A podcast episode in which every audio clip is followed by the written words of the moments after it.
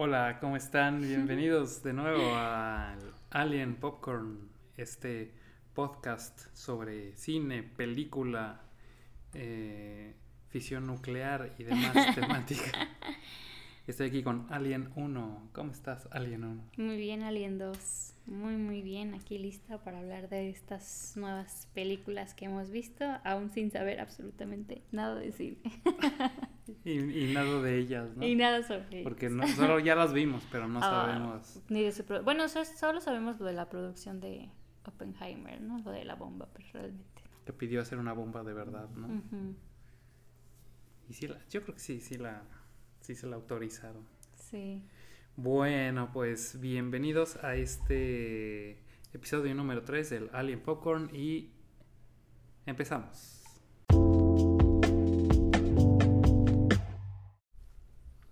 Bueno, pues vamos a empezar con nuestras super, super mega reseñas de otro universo, de otro mundo. Empezamos primero con Indiana Jones y el Dial, del, destino. ¿Qué tal? ¿Qué te pareció Indiana Jones? Bueno, yo creo que ya no era necesario hacer otra película de Indiana Jones. Mm, pero quitando eso, creo que. Creo que sí. Sí le faltó bastante. Creo que, por ejemplo, el, el Mikkelsen, que es el enemigo principal, pues sí lo hace chido, ¿no? Obviamente. Y de hecho te pone súper incómodo con frases que dice. Pero pues obviamente entendiendo que pues Harrison Ford ya tiene casi 80 años o ya tiene 80 años.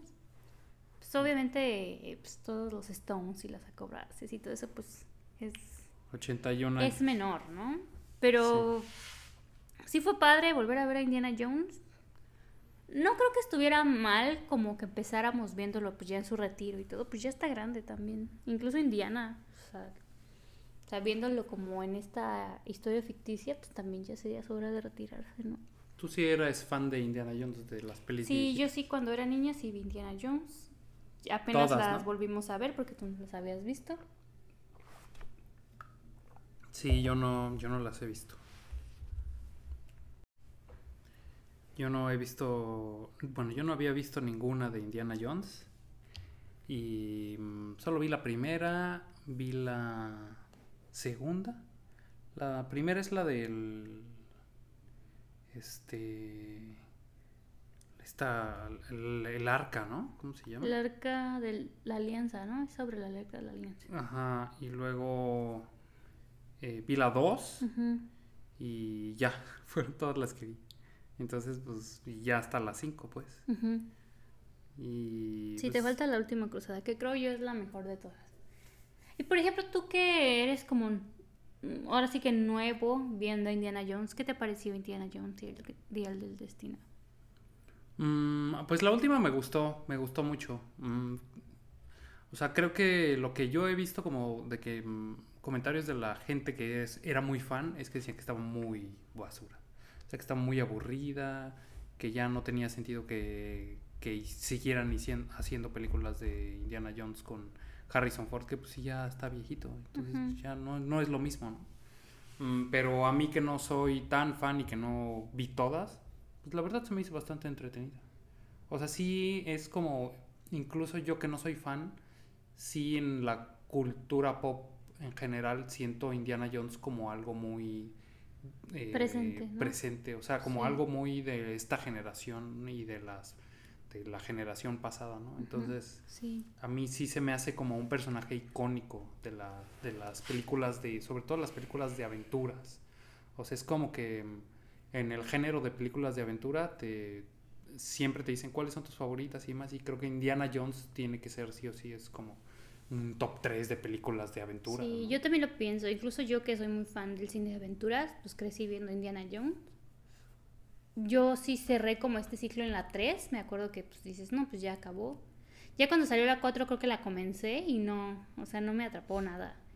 Pero sí verla en el cine es diferente, sí, sí te gusta más. Pero sí creo que estos nuevos personajes que metieron a esta chica, que es como su ahijada, como que le falta ese carisma, porque ya más grande vuelves a ver Indiana Jones y sí te das cuenta que Indiana Jones es medio patán, ¿no?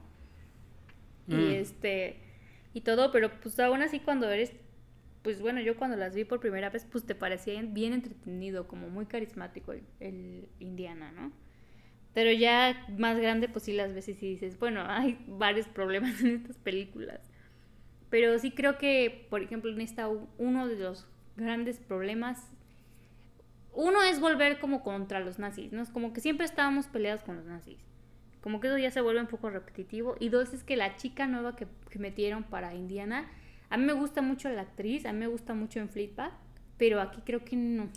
O sea, como que su carácter cínico, como que su carácter, el carácter de la actriz o del personaje, como que no te causa esa empatía que te causaba Indiana Jones, por ejemplo. Y creo que eso sí le, sí le salió un poquito mal a la película. Y el otro, el chico este que le gustan los aviones, como que también no, no, te alcanzas como a encariñar con ellos. Incluso en la de Indiana, la, la 2, el chico este que ahora, el niñito chino, pues sí te encariñas, ¿no? Con él, aunque sea la única película en que lo ves, te encariñas. Y estos dos personajes nuevos que metieron, no para nada.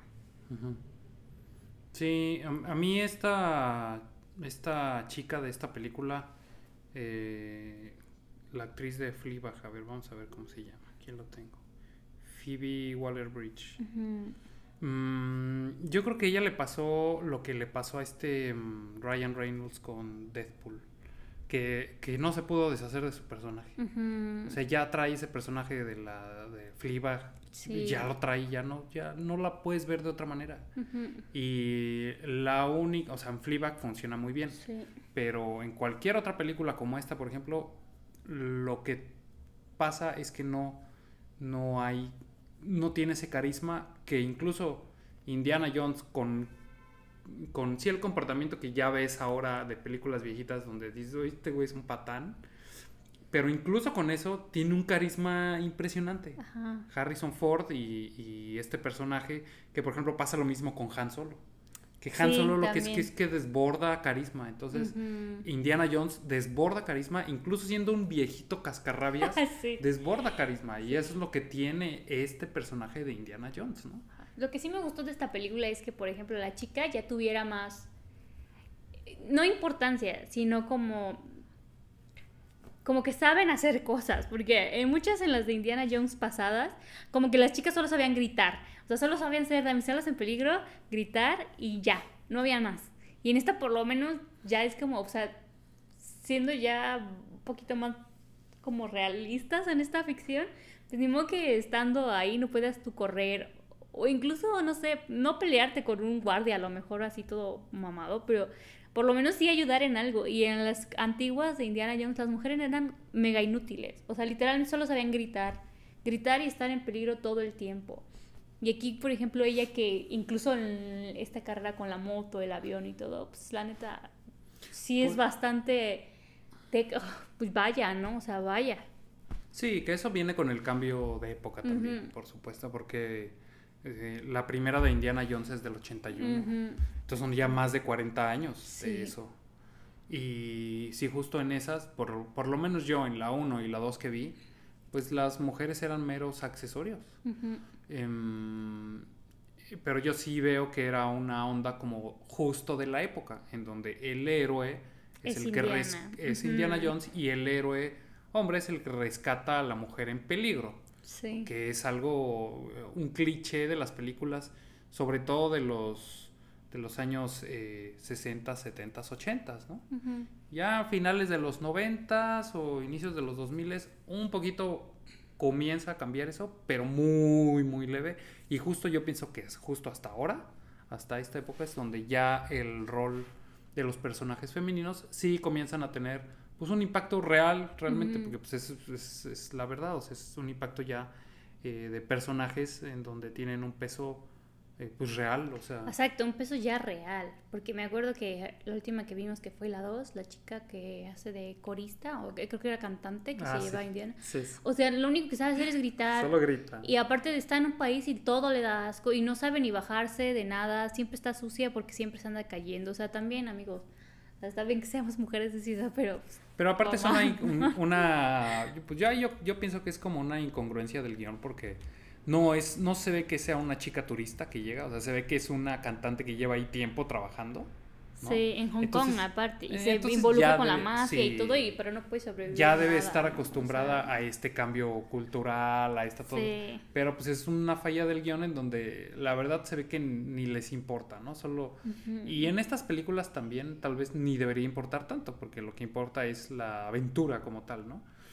Eh, pero sí, es lo que yo vi en la 1 y la 2. Y entonces, en conclusión, ¿cuántas palomitas le das a Indiana Jones y el Día del Destino? Yo le doy... Yo le doy tres, tres palomitas.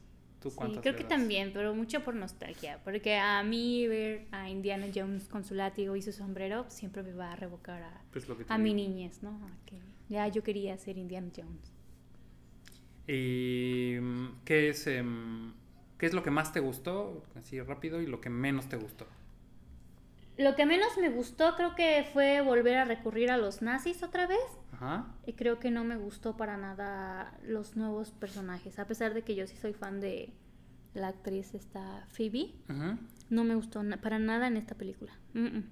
Y lo que más me gustó, la verdad, fue volver a ver a Harrison Ford Sí. como Indiana Jones. Y Sí. sobre todo este, bueno, es que es spoiler, pero el final, cuando ya llegan a este, o sea, cuando cumplen lo que Spoiler, spoiler. Bueno, spoiler, ahí va un spoiler. Este, cuando llegan Bueno, a al ver, espera, espera. Sí, bueno, va a haber un spoiler y mm, cuenten 10 segundos. Ajá, O sea, cuando llega al pasado y podemos ver como esta parte de la Roma antigua, pues eso me encantó. Y me encantó que Indiana Jones también pudiera ver eso. Ok, bueno, acaba el spoiler.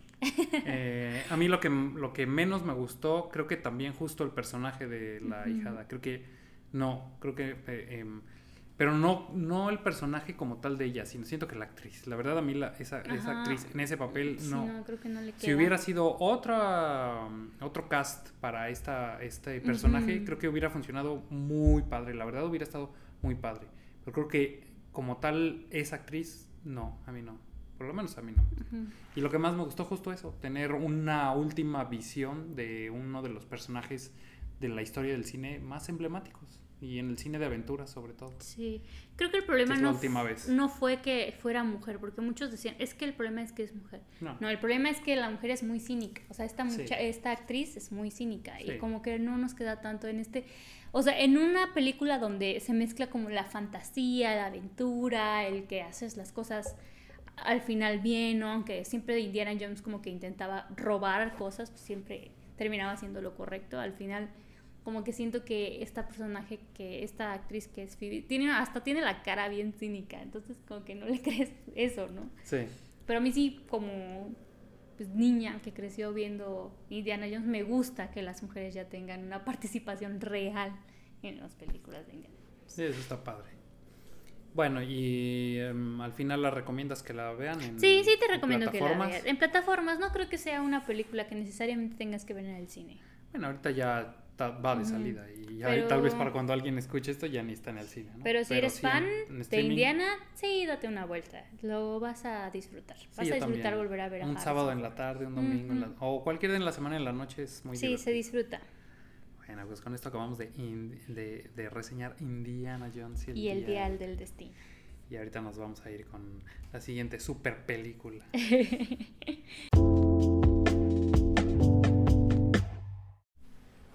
Bien, em, ahora pasamos a nuestra siguiente reseña. Vimos el lunes Misión Imposible. Misión ¿Qué? ¿Siete? ¿Misión Imposible 7? Es Misión Imposible, eh, sí es la 7, parte parte 1. Em, es eh, sentencia mortal, te llama. Imposible sentencia mortal parte 1, que en teoría es la primera parte de la pues de la última película, ¿no? De la última saga de Misión Imposible. ¿Qué tal te pareció Misión Imposible? Bueno, yo antes de ir a ver esta, contigo hicimos este maratón de Misión Imposible 1, 2, 3, 4 y 5 y 6 ya la habíamos visto, ¿no? En el Ajá. cine. Y creo que esta me gustó. Este, creo que la que de plano, de verdad, sí es una fumada total es la este, Misión Imposible 2. Eso sí, eso sí dolió verlo. Ajá. Pero esta me gustó mucho. este, sí te trae todo el tiempo corriendo, corriendo, corriendo, ni siquiera te da tiempo de aburrirte o de cansarte, todo el tiempo está pasando algo. Tom Cruise haciendo sus escenas, pues siempre, la verdad, tal vez no sea el mejor actor del mundo, pero lo da todo, ¿no? Y eso, la verdad, sí está padre. Eh, el villano me gustó, ya yo soy este anti inteligencia artificial, entonces que la pongan como villano me gusta, pero el otro villano, el este Gabriel, no me gustó para nada, para nada. Y luego ese, bueno, ese de hot, ah, ay no, se me hizo súper ridículo. Pero tiene escenas muy padres, la escena del tren está poca madre, la escena donde ah, salta de la moto, que ya todos la hemos visto porque fue el promocional. También está impactante, así. Y como esta de que es una inteligencia artificial está conectada a internet, también me gusta como que inmoviliza mucho a los protagonistas. O sea, no se lo pone tan fácil. Porque ah, incluso con esto de la voz. Que los hackea. Exacto, eso está padre. Y me gustó, la verdad sí estoy ansiosa y esperando la parte 2. La parte 2. Sí, a mí también se me hizo muy, muy entretenida. Creo que desde el inicio te tiene, te tiene pendiente, tiene acción todo el tiempo, no para, todo el tiempo estás viendo y esperando que sigue. Em, no dura tanto, creo. Eh, ahorita checo cuánto dura. Pero que no es una película larguísima. Bueno, no, sí, 2 horas 43. Mm. Sí, está larga porque ya casi llega a las 3 horas. Pero a mí no se me hizo, hizo larga. a mí tampoco. Es que como te trae tan rápido, y tan rápido, no llegas siquiera a plantearte en qué momento estás. se me pasó muy rápido. Y también creo que eso está padre. El villano. Mm, no solo este villano humano o Gabriel, pero el villano como, como la inteligencia artificial como tal. Creo que sí es un villano. Em, que los pone como en jaque, ¿no? Sí, porque de cierta manera es como omnipresente, ¿no? O sea, está en todos lados. Sí, y también mm, algo, que, algo que tiene eh, Padre Misión Imposible es que creo que eh, pues estos agentes, aunque son, por ejemplo, Luther y Benji son así los máster en, en, tecnología y programación y todo eso, eh, siempre están como al borde de que pueden fallar, ¿no? O sea, siempre no, no son como estos... Que pues sí, obviamente como Misión Imposible siempre hay como cosas churreras o cosas de suerte que, que hasta incluso por suerte logran hacer algo, pero no los percibes como estos agentes eh, perfectos o mega fuertes o, o, invencibles, ¿no? O sea, sí los ves como que son eh, agentes que, que también se les complica muchas cosas y que tienen que resolver de una u otra manera, sí, muchas muy jaladas y muchas muy, muy con suerte, ¿sí? Pero pues por lo menos eso ayuda a que tú sepas que, no, ¿cómo lo van a hacer? ¿no? Porque sabes que lo van a lograr. O sea, están, están a punto de caer de un acantilado en un tren, no sé qué. Tú dices, nadie, nadie pudiera salvarse de eso. Y ellos no siendo unos superhéroes o no así, de alguna manera lo logran y sabes que lo van a lograr y entonces solo estás esperando cómo van a lograr, cómo van a salir de esta, ¿no? ¿Cómo lo van? Un poco como Indiana Jones, que también yo decía, ¿cómo demonios va a salir Indiana Jones de esto? Bueno, pues pasa algo y lo, y lo logra, ¿no? Entonces, em, con Misión Imposible eso, eso me pasa. Sí, ya Tom Cruise, la verdad, ya también se ve que ya, ya, ya. no va a lograrlo, ¿no? Y ayer no me acuerdo qué, qué programa estábamos o qué podcast también estábamos oyendo en donde em, eh, justo Misión Imposible e Indiana Jones tienen este problema de que no tiene, por ejemplo, James Bond. En donde James Bond llega un momento en el que el actor es viejo, lo sustituyen y continúa la ah, saga. Y continúan con alguien incluso mucho más joven. O ese no es un problema que va a tener nunca James Bond. Sí, que yo he escuchado, por ejemplo, que es que con Solo, la película, esta que salió de, del personaje de Han Solo, que pusieron a un nuevo actor, sí la gente no le gustó porque ya, o sea, para el mundo Han Solo es Harrison Ford, o sea, no hay otro. Y entonces, incluso esto de, esta, esta su aventura de cuando él era joven, mira, el público dice, es que no, es que no es Harrison Ford, ¿no? Así como que rechazan al personaje. Y yo creo que a Ethan Hunt le va a pasar lo mismo. Aunque pongan a un Ethan Hunt joven, siempre va a ser, es que no es Tom Cruise. Sí. Porque Ethan Hunt es Tom Cruise. Sí.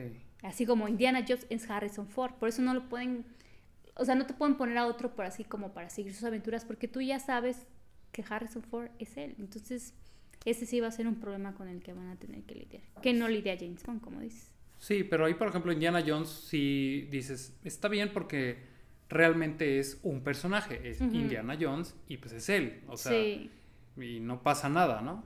Ahí acaba y listo. Tampoco es como que sigas esperando que Indiana Jones tenga mil o cien películas.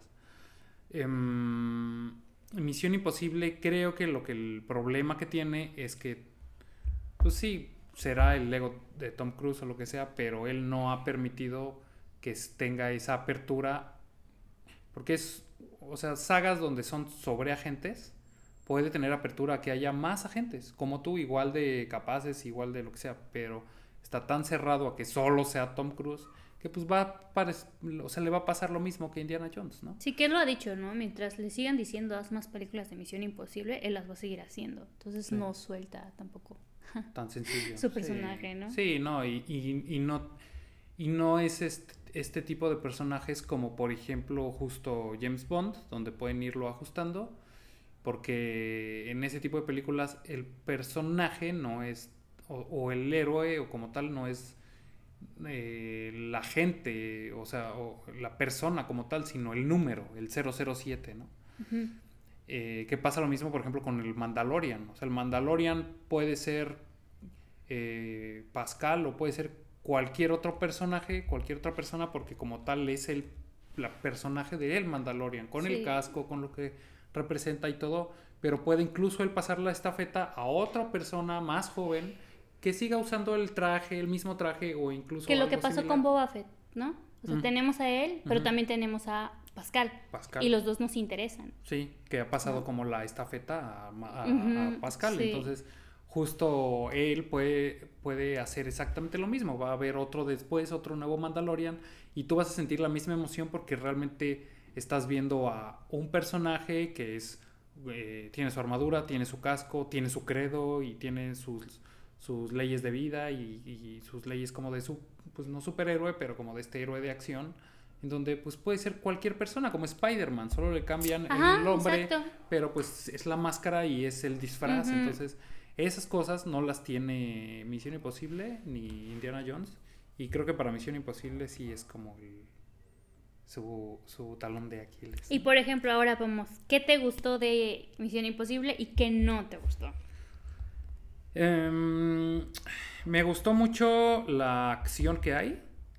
Em, sí me gustó que no fuera una película... Mm, pues es que yo iba a decir de acción tan tonta como la 2, pero pues al final sí es acción tonta, ¿no? Pero creo que mm, creo que la acción en general que, que, hay, creo que me gusta mucho. Mm, siempre como que si eres fan desde las primeras, siempre quieres ver ahí a Luther, a ver quién qué mm. ayuda, ya a Benji, entonces eh, creo que eso, eso me gustó. Lo que no me gustó tanto es ya esta onda como de Tom Cruise siendo el protector de las mujeres. Ah, como que... Mm, no lo había notado eso. Como que, como que ya en la, creo que en la pasada y en esta es como que... No te preocupes, yo te voy a salvar, porque sin Tom Cruise no, no, no vas a sobrevivir, amiga. Eso creo que no me eh, gustó mucho. sí. Porque mm, entendería si fuera, por ejemplo, su esposa, ¿no? Que no tiene ni idea, es una enfermera, o una médico, lo que sea. Este, está bien. Pero esta chica que sale en esta película, ah, pues al final. Ajá, al final es una. Ya incluso es agente. Entonces, pues perfectamente puede. Incluso al personaje de Rebecca Ferguson también es como que siendo súper capaz, súper, que ella puede realmente salir solo, sola de, esa situación, necesita Tom Cruise ir a salvarla. Entonces, creo que eso, si en esta lo siento un poco ya más exagerado, y creo que eso sí no, no me latió tanto. Ok. ¿A ok, a ver, ya voy. Yo con lo que me gustó, me encanta la acción que tiene. O sea, me gustó e, esta parte del tren, que ya se va como descarrilando y tienen que ir de vagón en vagón intentando sobrevivir sí, sí, te tiene así de no, no van a lograr y al final lo logran. Lo que no me gustó, o sea, yo entiendo que es una película de acción, fantasía y todo, pero yo sí me pregunto, ¿por qué si son agentes especializados? Tienen estas máscaras que literalmente te hacen parecer otra persona. Nadie trae un arma, o sea, un arma, una ah, pistola, lo más simple del mundo. Nadie trae, esta Rebecca Ferguson se pelea con Gabriel a catanazos, pero no trae un arma, o sea, un disparo y punto final No, nadie, o sea, ninguna de las personas, agentes más capaces, agentes misión imposible, lo que sea, nadie trae un arma de fuego, Sí. nadie, o sea, entiendo que la, esto tiene que ser para que la acción sea más creativa, porque pues qué fácil un disparo y listo, ¿no? Sí. Pero si llega, o sea, por ejemplo, esta muerte de Rebecca Ferguson, yo sí la siento súper, que no tiene ni pies ni cabeza. Sí. O sea, porque la tipa, como dices, es una gente, se enfrenta al- en el desierto a no sé cuánta gente, Al pero casi, casi, no puede con un tipo que trae una navaja como de 20 centímetros y ya trae una katana. Sí. O sea, eso sí dije, mm, no, eso sí no me gustó. Pero quitando eso, no había notado eso que sí, Tom Cruise Salvador de todas las Salvador mujeres, la verdad no lo había notado. Sí. Pero sí me encanta esta acción que tiene, que todo el momento te trae eh, la carrera en Italia, la persecución en no sé qué, ahora el tren, ahora la- cómo va a subir al tren, todo eso me gusta. Sí, a mí me gustó que saliera Kittredge, el, el jefe, ¿no? Del- Mm. del- de todos ellos, que sale en la 1 y no salió hasta esta, ya, ya chequé y solo sale hasta esta. Yo decía, Ah. es que este sale en la 1, Ajá. sale en la 1 y ya que me puse a investigar, sí sale en la 1 y es el jefe de nuevo de, de todos. Entonces, está padre eso, porque es como que si de- que traigan personajes de la, de la 1, por ejemplo, está, está muy, muy chido. Sí, también otra cosa que siento que es un poco exagerada es esta idea de que la inteligencia artificial sabe exactamente cómo va a reaccionar todo el mundo. O sea, él tiene estadísticamente cómo va a funcionar todo. Con Mm. esto de la chinita, Sí, este, o sea, Paris. la inteligencia artificial cómo adivinó todos esos movimientos. O sea, como ser humano también uno es muy incongruente, muy ilógico muchas veces. Pero la inteligencia artificial ya lo sabe todo. O sea, también eso es como raro.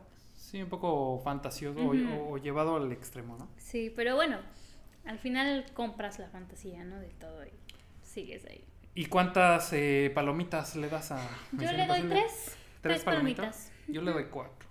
Ok, sí, yo le doy Cuatro tres. solo por, eh, por, por fanboy. bueno, ¿sí la recomiendas ver? Sí, la recomiendo y sí la recomiendo ver en el cine, por ejemplo, porque todas estas escenas, pues te digo, explosiones, el tren, los paisajes, los escenarios, la neta vale mucho la pena verlos en el cine. Sí, es una película de, de cine. Sí.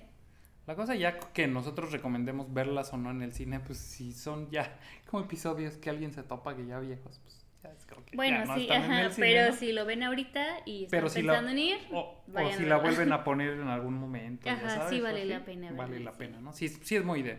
Este, este son las, el tipo de películas que se deben ver en el cine. Sí. Incluso también Indiana Jones es muy de cine, o sea, se disfruta más viéndolo en el cine, ¿no? Igual en tu casa también, obvio, las disfrutas, pero verlas en el cine sí valen, valen mucho la pena, ¿no? Bueno, pues nos vamos con el Barbenheimer. Barbenheimer.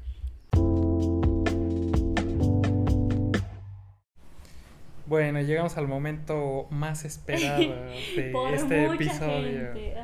El Barbenheimer. Estas dos películas de sensación de verano en 2023. Barbie y Oppenheimer. Oppenheimer. ¿Con cuál quieres eh, empezar primero? Ah, yo quiero empezar con Barbie. ¿Con Barbie? sí. ¿Sé lo que quieres ser o cómo es? el-. Sí, ¿no? ¿Qué tal? ¿Qué tal? La vimos esa antier, ¿no? Esa la vimos sea, antes. antier la vimos. Y ayer vimos Oppenheimer. Ayer vimos Oppenheimer. Queríamos verla el mismo día, pero pues no, no, no, Sí, no, no se logró. Estoy entrando a Google a ver cómo se ve, a buscar Barbie y trae todo rosa, salen ahí, este, Qué bonito. mira, como unos, Ujú, eh, Qué buenos brillitos. unos brillitos y estrellitas Puro rosas. bling bling. Mucho bling bling. Y bueno, empezamos con Barbie entonces. ¿Qué tal? Eh, ¿Tenías mucho hype por Barbie? Yo sí, yo sí fui de las niñas que creció teniendo muchas Barbies. Entonces cuando anunciaron que venía la película de Barbie, pues yo sí me emocioné mucho. Yo sí quería ver Barbie. Sí, estabas muy emocionada, había mucho hype. sí. En algún momento no dijiste, porque el tráiler me acuerdo que está muy bueno. Y en algún momento no te pasó esto de que, ah, ¿qué tal que es una de estas pelis que el, trail, el tráiler es muy bueno y ya la peli pues ya no tanto? Sí, pero no me importó tanto, ¿eh? O sea, yo sí quería verla, estuviera buena o mala. Ujú. Sí quería darle como la oportunidad. Y ahora tú, em, este, ¿esperabas que fuera una película así o creías que iba a ser, sí, eh, medio dominguera y... La verdad yo pensé que iba a ser un poco más dominguera. Sí, creo que está un poco... O sea, no es tan palomera. No es tampoco la película más profunda de todos los tiempos, Pero creo que no es nada palomera. ¿no? pero no es nada palomera. Y me gusta que tampoco es tibia. O sea, no es como que ahí dejo el mensaje a ver qué cachan. O sea, te escupe el mensaje totalmente en la cara. Sí. Esperando que no haya ningún error en entenderla. O sea, ni siquiera te pone. Tú piénsale, es un no. Ahí te va y te lo escupe, nada tibia. Muy obvia, muy directa. Y muy obvia, muy directa, muy satírica. Eso también me gustó mucho. Y pues, sí, Barbie llegó con todo. Ahora, ¿tú, tú sí consideras que es una... O sea, no es dominguera, pero del otro lado es en extremo, este... Eh, profunda o tampoco? No, no, porque también tiene sus fallas. O sea, sí tiene un buen mensaje, sí creo que es un poco más profunda de lo que cualquiera podría esperar. Pero tampoco creo que sea la película más profunda que yo haya visto. Ni siquiera en temas feministas creo que es la más profunda ni nada. Que el mensaje como tal... Es un mensaje feminista un mensaje feminista, un, Habla totalmente de la deconstrucción, no solo de Barbie como Barbie, sino como Barbie como mujer, las mujeres como mujeres, las mujeres como madre, los hombres... Y la crítica, los hombres con su masculinidad, claro, los hombres con su... Pues ahora sí que su forma, su visión de verse a ellos mismos, de ver el mundo y de ver el mundo con las mujeres. Sí. Sí, creo que más bien es esta crítica justo al patriarcado y a cómo esta idea social basada en el patriarcado nos ha traído a la época en la que estamos, en donde pues sí, justo hay demasiada opresión hacia, hacia las mujeres, en todas las áreas. Esta película sí va a dividir mucho al público, porque para muchas mujeres como yo lo he visto, les encanta. Pero sí veo que hay muchos hombres que sí están muy molestos con este mensaje con esta ver así a Ken como estúpido y a todos los Kenes como malditos, como groseros, como idiotas. Pero sí creo que, bueno, así nos hemos sentido las mujeres de, de toda la historia del cine, viendo cómo nosotros somos simples accesorios para los personajes principales masculinos. Así nos sentimos. Entonces creo que eso es lo que... O sea, la película te lo escupe totalmente en la cara, masticado y en el plato, para que tú lo puedas entender. Así es como nos sentimos nosotras. Estos Kenes que piden respeto a las Barbies, que piden ser considerados, que piden la atención, así nos sentimos nosotros en el mundo real. Y creo que está padre, es como el mundo de Barbie es todo lo contrario al mundo real. Entonces los Kenes pasan a tener esta posición que tenemos las mujeres en la sociedad. Y claro, tú como hombre lo ves y dices, qué horror los Kenes y no sé qué. Bueno, así vivimos nosotras y también es horrible. Sobre todo los hombres que que siguen en su burbuja. Sí. Que no, no tienen, no, no, han tenido ni la menor eh, autocrítica, ni la menor, eh, ya no digas de construcción, la menor autocrítica y, la, y, la, y el menor interés por realmente ver de qué va el feminismo. Ya no, ni siquiera es Ni siquiera ya el feminismo, si no te quieres meter, sino por qué las mujeres están tan enojadas. Sí, justo. Entonces creo que... Mm, si eres hombre y realmente te molesta una película, además, una película con una temática así, es porque realmente nunca has, nunca has querido darte cuenta de eh, el nivel de, mm, de opresión que ha habido hacia las mujeres de siempre, no, no de recientemente, de, desde siempre. Entonces, creo que lo hace bien Barbie también al hacerlo muy, eh, como dices, masticado y en el plato, muy obvio, muy con un nivel de burla ya muy, muy marcado, porque es como si de plano con esto no lo entiendes. Entonces, ya no podemos hacer, más. como muere, ¿no? Es como, no, no, o sea, de verdad, es, es como el Plaza Sésamo. o sea, así, no hay más, no hay más. O sea, esperas y manzanas ya, ¿no? Sí, o sea, si un hombre dice, es que en esta película me caga cómo tratan a los hombres y cómo los ven y todo, la respuesta es exacto. Es horrible. Es, Ahora mal. lo entiendes. Ahora lo entiendes, ¿no? Y quitando toda la crítica que hace, es maravilloso ver el mundo de Barbie con el que tú jugabas de niña, verlo este, en esta parte real, como cómo ves las cosas grandes y, y se peina Barbie, las casas, y sobre todo cuando está América Ferrera, que es la otra personaje femenino importante en la película, va al mundo de Barbie, actúa como todas las niñas que crecimos viendo Barbie actuaríamos. O sea, encantadas con la ropa, encantadas con los zapatos, con los escenarios, con los delfines. O sea, ver a Barbie así. Y también me encanta cómo Barbie solita sufre esta pues el darse cuenta de que no es suficiente con decir es que tú puedes ser todo lo que quieras ser porque la sociedad te lo impide porque no hay buenas leyes, porque no hay recursos, porque muchas mujeres están en casa y no tienen dinero o están en casa y son amas de casa y profesionales, ¿no? Como ella está en el discurso que da Médica Ferrera, es como, sí tienes que ser buena mamá, pero también tienes que ser buena profesionista y también tienes que ser buena esposa y también tienes que ser buena hija y tienes que ver a tus amigas y tienes que vivir la vida. No puedo, no tengo tanto tiempo para hacerlo bien todo, o sea, es imposible. Y cómo Barbie se da cuenta de que aunque Barbie diga, tú puedes ser lo que quieras ser, realmente no podemos ser lo que queremos ser. Porque vivimos realmente, por desgracia todavía, en un mundo de hombres y hecho para hombres. Sí, sí, de acuerdo. a mí me gustó mucho también el diseño de producción. Está muy... Está bien padre. Está muy, muchísimo, no solo mucho color, sino... Eh, ajá, cómo hacen uso de todas las, los accesorios de las Barbies, ¿no? Y cómo presentan también a todas las Barbies, ¿no? Sí. Que pues habrán faltado muchísimas, ¿no? Pero presentaron como a varias que está muy padre también cómo las representan. Eh, incluso hasta esta parte de cómo se mueven, cómo caminan, cómo, gestos que hacen. Creo que eso está muy padre, está como muy bien pensado, muy trabajado y, y los escenarios también están, están muy chidos. Sí, está muy lindo. O el diseño y producción, la verdad, se lleva donde es. Y los actores, Margot Robbie es la Barbie perfecta. sí. Le queda al dedo. El Ryan Gosling, como que él lo hace también increíble. Y a mí, en lo personal, me encantó Alan. Michael Cera, ¿no? Sí, Michael Cera es lo máximo como Alan. Me sí, a mí también se me hace. Me gustó todas las referencias a estas Barbies incómodas, como la Barbie embarazada o la Barbie puberta, o estas de que llegan a Mattel y todos en la mesa directiva de Mattel son hombres. Hombres ya ancianos, aparte, o sea, ya hombres adultos. Sí. que es, parte pues de la de la sátira, ¿no? Sí, claro, o sea, de cómo pues Mattel que la sección o la parte de Barbie pues está enfocada a niñas chiquitas, pues todo está manejado por hombres ya en sus, ¿qué? 50, 60 años, ¿no? Sí, Como si ellos supieran lo que busca una niñita de 5 años. Sí. A mí me gusta la escena cuando baila duelo de baile de ah, Ken. increíble. Está bueno. Sí, sí, Porque también la música está, está muy padre. o sea, la música está es muy buena también. Em, ¿Qué es lo que más te gustó de Barbie y lo que menos te gustó de Barbie?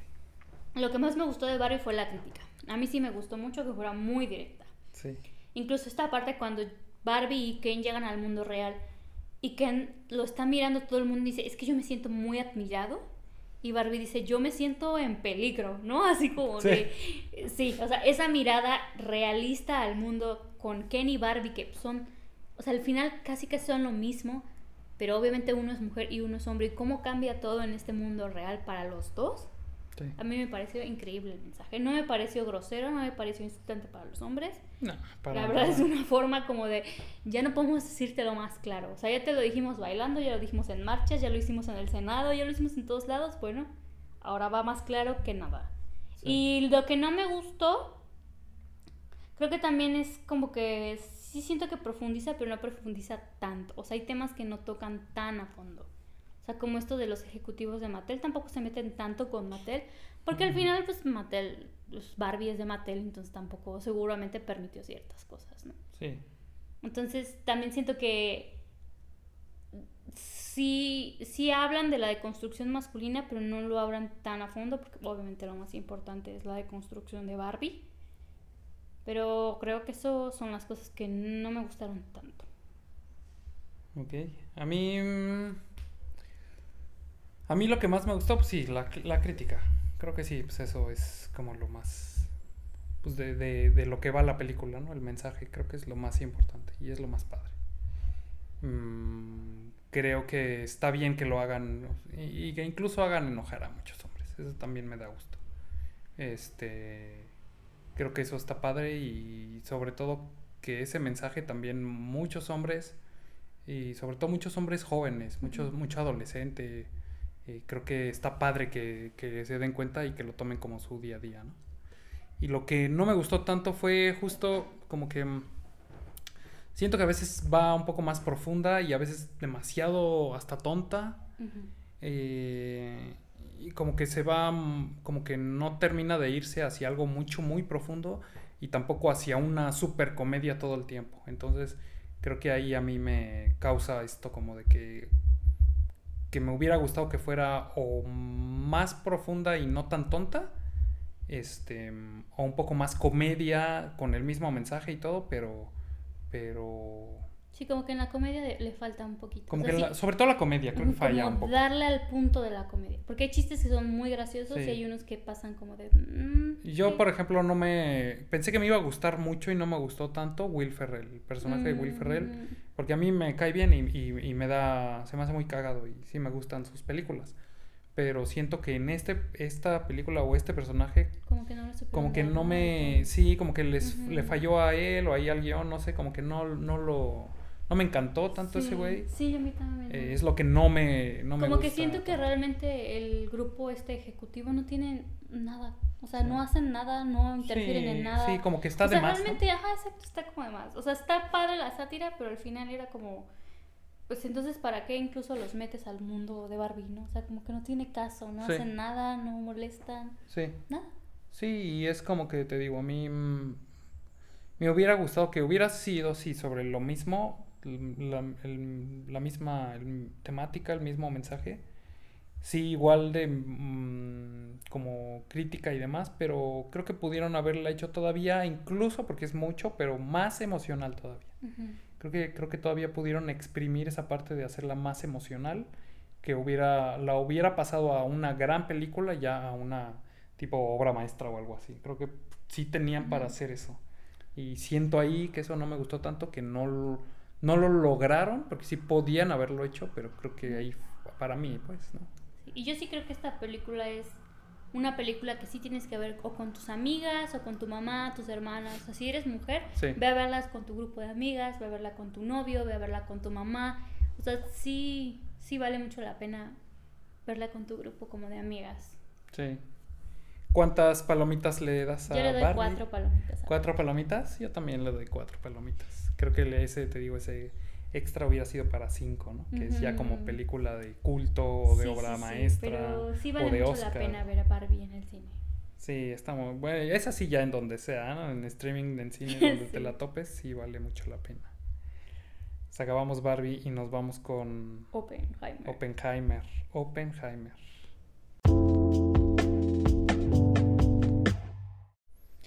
Bien, y llegamos a la última parte de, bueno, penúltima, porque, oh, bueno, vam- vamos a ver si hacemos recomendaciones hoy. Igual Sí, ya- porque ya está largo, está, está- largo. se nos está haciendo largo el episodio, entonces vamos a, a pasar a Oppenheimer, que vimos, esa la vimos ayer. Ayer. Em, ¿Qué tal Oppenheimer? ¿Te gustó? ¿Tenías muchas expectativas? ¿Cómo lo veías? Tú no eres tan mega fan de... Sí, no, de yo no Christopher soy fan Nolan, de ¿no? Christopher Nolan, para nada fan. ¿Por qué no eres fan? Creo que es un muy buen director, tiene cosas interesantes, pero creo que a veces le adjudican muchísimo más de lo que es, o sea, está muy sobrevalorado para mí. Pero no digo que sea mal cineasta ni mal director, pero siento que le ponen aún más de lo que es. O sea, como que lo tienen muy engrandecido. Eh, tenía expectativas de Oppenheimer, sí. No tantas porque al ser una biopic, pues tampoco esperaba yo que fuera la cosa más emocionante del mundo y al final ya sabes realmente qué pasó si sabes un poco de la historia de Oppenheimer. Entonces realmente no esperaba muchísimo, pero sí sabía que todo la parte cinematográfica, el guion y todo pues iba a estar padre porque el señor si algo sabes hacer eso.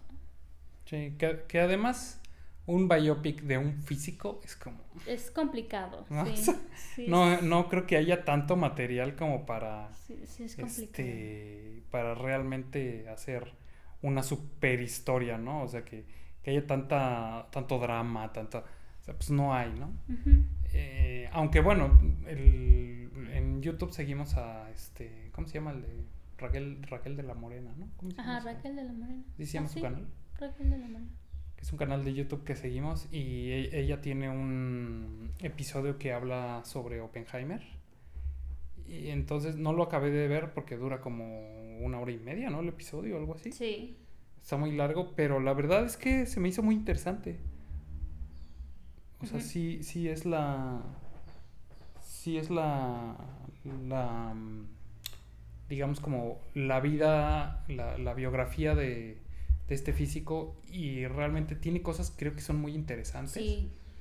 Que en la película no se ven mucho. La parte esta, por ejemplo, de cuando em, él va a estudiar a Inglaterra, porque pues era como el, en esa época em, el lugar en donde estaban los mejores físicos, ¿no? Y las mejores escuelas. Sobre todo de física cuántica, ¿no? ¿Qué es lo que él hacía? Física cuántica, si no mal no recuerdo. Así que por lo que vimos, em, él estudió química, ¿no? Ujú. Eh, y y en luego Harvard. cambió y luego se fue a física. Se dio cuenta que lo suyo no era la química. Ajá, pero- física experimental y luego se fue a física teórica y luego pasó a física cuántica, ¿no? Algo así. Sí, y entonces él va a estudiar a Inglaterra y estudia en Inglaterra y también de ahí también va a estudiar a Alemania.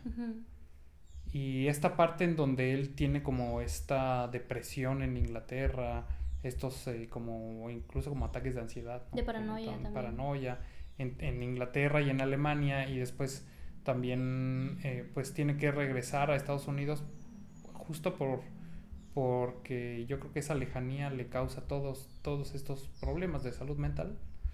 Em, creo que esa es una parte muy interesante que en la peli no toca tanto. No. Christopher Nolan. Se no. centra más en esta parte de su vida de cuando hizo la bomba atómica. Sí, que, que Bueno, porque si nos escuchan y no saben quién es Oppenheimer, Oppenheimer es considerado el padre de la bomba atómica. Sí, fue, fue quien, quien lideró el proyecto y realmente quien fabricó como, Como tal, las dos primeras bombas las, atómicas. las bombas atómicas. Sí. Y entonces la película creo que también se centra en algo que... eh, que se va por otro lado, por lo menos para mí. O sea, yo sí creía que iba a ser como un biopic como tal, no lo es tanto. Entonces, más bien creo que ahí, por ejemplo, yo iba con otra expectativa. Yo sí pensaba ver un poco la vida de Oppenheimer. Y pues claro, sí es la- un poco sobre, sí tocan partes de su vida, pero eh, se centran más justo en esta carrera armamentística entre Rusia, Los nazis. este, los nazis, Estados Unidos, eh, por ver quién logra tener eh, pues esta, esta bomba ya, bueno, más bien este armamento quién- quién- nuclear, ¿no? Exacto, ¿quién logra tener más armamento? Entonces, este, va sobre eso, pero em, pues te digo, a mí, a mí por ahí yo iba con esa expectativa y fue de otra cosa la peli, que pues claro, es muy interesante, eh, pero también a mí esta parte como de mm, no solo la carrera contra el tiempo por construir la, la bomba atómica, sino también como después esta parte como de el- los juicios que se le hacen a, a Oppenheimer por, Por no, haber solo, hecho la bomba atómica. no solo por haber hecho la bomba atómica, sino también por haber permitido que eh, con, sus, em, con su pasado comunista, eh, pues por ahí eh, tam- también hubo filtraciones del proyecto y pues los rusos construyeron su propia bomba atómica. Entonces va más sobre eso la película y la verdad sí está muy buena, obviamente está muy interesante, visualmente está padrísima. Y esta, cuando vemos las detonaciones de prueba que hizo Christopher La Nolan, que sí hizo una detonación real, pues sí es bastante impactante. No solo la forma visual, sino el sonido, todo, sí, sí te, pues, sí te choquea un poco, pues. Sí, Está muy sí es interesante, ¿no? Está muy muy padre. interesante.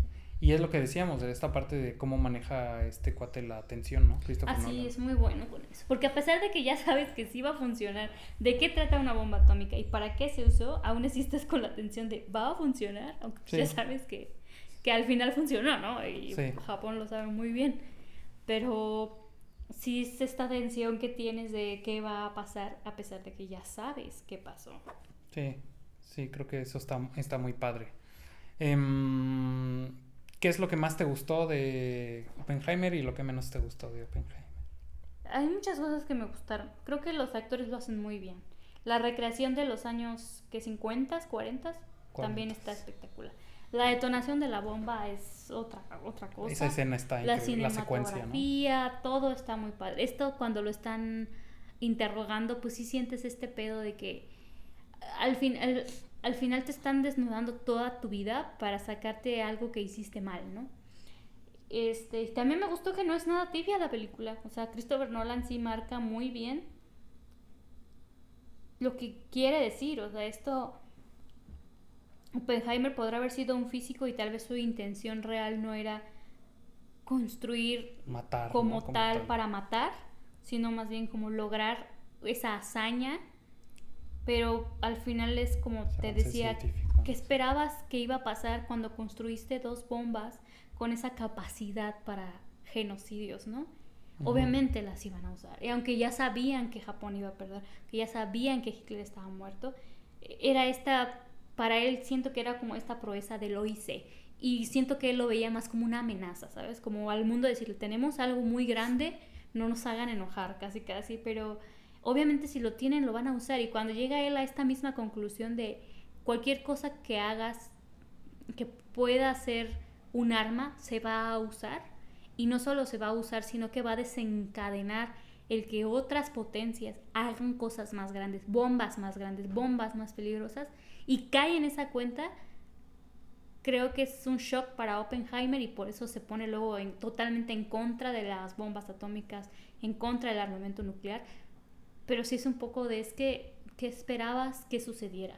O sea, ¿de verdad esperabas que fuera diferente? Que Estados Unidos no mostrara el poderío que acabas de construir. Lo siento, pero es que es obvio que eso iba a pasar.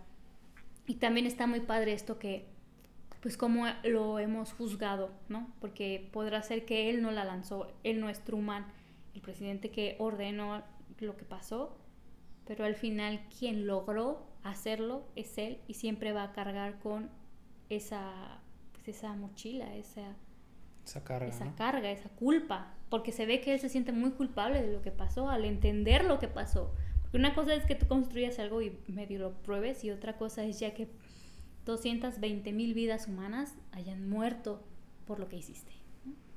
Y lo que no me gustó es que siento que tiene cosas que son muy largas, o sea, hacen la película muy larga. Y después de que ves esta prueba nuclear, realmente te pierde un poco porque dices, es que ya sé qué pasó. ¿no? Sí. Eh, ah, por cierto, a mí otra cosa que me encantó fue el personaje de Albert Einstein. O sea, Mm. está increíble. No sé qué actor es, la verdad no, no he investigado. Sí. Pero me encanta todo lo que dice Albert Einstein. O sea, cómo habla y cómo nos dice, esto que, que vas a hacer va a desencadenar algo que no puedes detener. O sea, casi casi que lo llama el Prometeo. Le vas Sí. a dar fuego a los hombres y luego se van a destrozar. Sí. Y Albert Einstein ya lo sabía, o sea, y aún así él pues no puede hacer nada, ¿no? Pero me encantó el personaje de Albert Einstein. Sí, que mm, pues el, el personaje, a mí me dio risa cómo sale en una escena así como de atrás de un carro que va. Se, se y sale. Sí, como que si estuviera escondido atrás del carro. ¿no? Así, Aquí estoy, soy Alberto. Sí, bien casual, ¿no? Me dio muchas ganas de reírme en la pero no me aguanté. Porque sí se vio muy. Como un, un, un vagabundito que está ahí atrás, Sí, sentado en la sale como en banqueta. pijama, ¿no? Sí. El señor. Sí, ¿no? Sí. No sé si fue uno de la- intencional. De, los científicos más importantes qué- del mundo en su pijamita. Pero sí. Y, ajá, pues creo que Einstein ahí tiene el papel como del... em, Un poco el mentor. el, un poco el mentor, este físico ya eh, pues, eh, mayor, que ya ha tenido éxito, ya ha sido este, reconocido, ya es mundialmente famoso, ya, eh, o sea, es el Da Vinci de la física, ¿no? En, en ese momento de la película. Y, mm, y Oppenheimer justo pues está en, en, pues, en el proceso de ser eso, ¿no? Mm. y está en la búsqueda personal de ser eso. Entonces creo que también la película toca esa parte de Oppenheimer en donde él como físico no está tomando tanto en cuenta, sobre todo al inicio del proyecto y conforme va desarrollando el proyecto de la bomba atómica, no toma mucho en cuenta el- eh, lo que está desarrollando como tal en consecuencia con la guerra, ¿no? Creo que él más bien eh, lo ve de una manera muy científica y muy de eh, yo tengo la posibilidad de hacer esto, em, eh, dividir el, el átomo y lograr esta arma nuclear, etcétera, etcétera, como que él tiene ese reto, ¿no? Con el equipo que tiene y lo ve más de una manera como, eh, pues al final líder de proyecto y como científico, o sea, de poder lograr esto y cómo no se va a lograr y, y de verdad se puede y ese reto y de poder llegar a pues justo pues salir en la portada de la revista Time como uno de los científicos más importantes del siglo, ¿no? y del mundo, que ha sido uno de los más de, de, la historia. Entonces creo que la película también va de eso, de cómo él comienza con esta... Em, como con este camino de poder llegar a ser un galardonado físico y de que su trabajo y su investigación eh, realmente tengan esta, no solo la teoría, sino eh, tengan esta, esta práctica y que él puede, pueda llegar a ser un, un, Albert Einstein. Y en el proceso se da cuenta de lo que tiene, el precio que tiene que pagar por llegar a eso, ¿no? Entonces creo que eso, eso tiene padre la película, esa, esa, esa esa parte de la, de la historia de Oppenheimer, creo que eso está muy interesante. Sí, la, su esposa le dice una frase bien, este, bien fuerte, ¿no? Que dice, no, no cometas pecados y les pidas a los demás sentir pena por ti. Mm, no, entonces está muy cañón. Sí, justo. Sí, sí, está muy cañón. Como que la película no le perdona nada a Oppenheimer, pero también no lo, no lo sataniza y no lo endiosa ni te pide que tengas lástima por él te lo muestra tal y como es un humano que la verdad es que la cagó en muchas cosas de su vida. Sí. Pero al final sigue siendo un humano, ¿no? Sí, justo. Em, a mí, a mí, ajá, fue eso lo que me gustó, todo eso. Y lo que no me gustó creo que fue justo eso, de que, mm, de que Christopher Nolan toda la, toda la película te tiene con una tensión o sea, eso me gustó, pero lo que no me gustó es que todo el tiempo estás con esa tensión de qué, de qué está sucediendo, qué, es, qué, va, qué va a suceder. Sabes que van a lograr, obviamente, el proyecto, pero aún así estás como que en qué momento va a pasar o cómo van a llegar a ese, a ese punto. Y es una tensión constante, constante, constante. Y cuando sucede, por fin, eh, pasa y es como, uff, ya sucedió por fin la prueba y demás, lanzan la bomba, etcétera.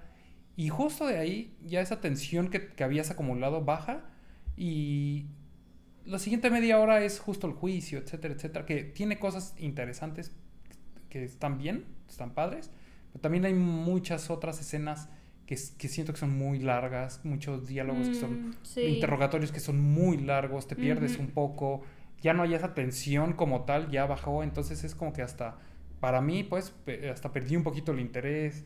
Em, creo que la cúspide de la película era la, la... Ni siquiera el lanzamiento de la bomba atómica, sino la prueba de que... Y lograrlo, que el se test Y que se pudiera, ¿no? Y que comprobaran que se pudiera.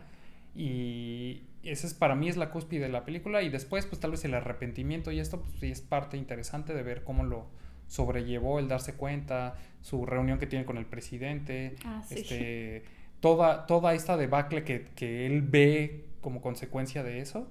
Creo que eso está muy padre, pero eh, la cosa es que ahí llega la cúspide, y luego ya hay toda, la onda como del interrogatorios y demás, que a, mí se me hace muy larga también, o sea, son como, no sé si 40 minutos. bueno, de hecho es toda la película.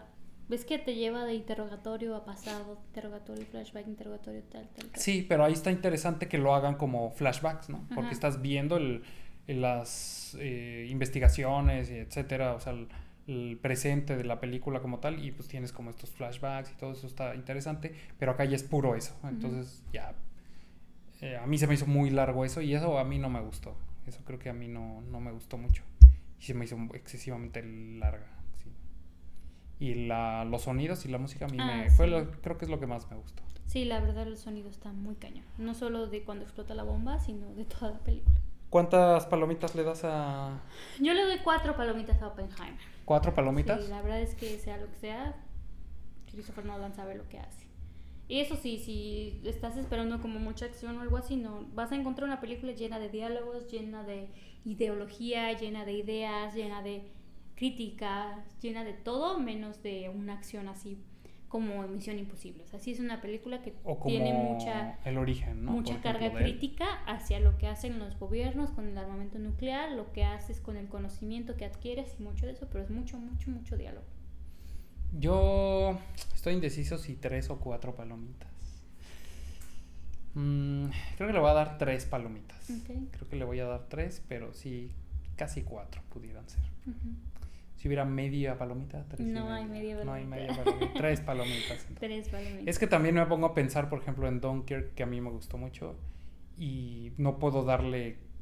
eh, a Dunkirk le daría cuatro. Y no puedo darle a Oppenheimer Mm, cuatro. No, mm. no me. eh, Dunkirk se me hizo buenísima. Entonces esta. mm, pues, tres, creo que tres. Ok. Y con esto hemos acabado el episodio de esta semana. Ya nos llevamos un poquito más de una hora. Bueno, es que tuvimos un acontecimiento importante que fue el Barbenheimer. Barben- Barbenheimer. Y se nos juntaron, Y la verdad. juntaron, no habíamos sí, hecho episodio. habíamos hecho. Entonces ya Pero teníamos. sí hubo mucho, mucho de qué hablar esta, esta semana en el cine. Entonces, pues vayan, no se pierdan el Barbenheimer, den sus propias opiniones. Eh, sean abiertos con lo que van a ver, porque la verdad las dos películas tienen críticas fuertes a varios temas. Y sean abiertos y pues, a deconstruirse un poquito.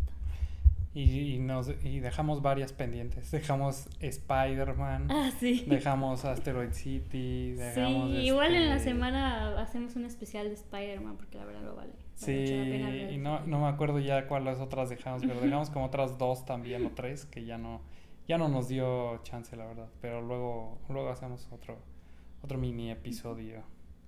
También nos faltan recomendaciones, pero eso pues ya luego. Sí, ya, ya tiempo, tienen ¿no? mucho para muchas recomendaciones para esta semana. Para pasar un buen rato Sí. escuchando el Alien Popcorn. Nos vemos el siguiente episodio. Hasta luego. Bye.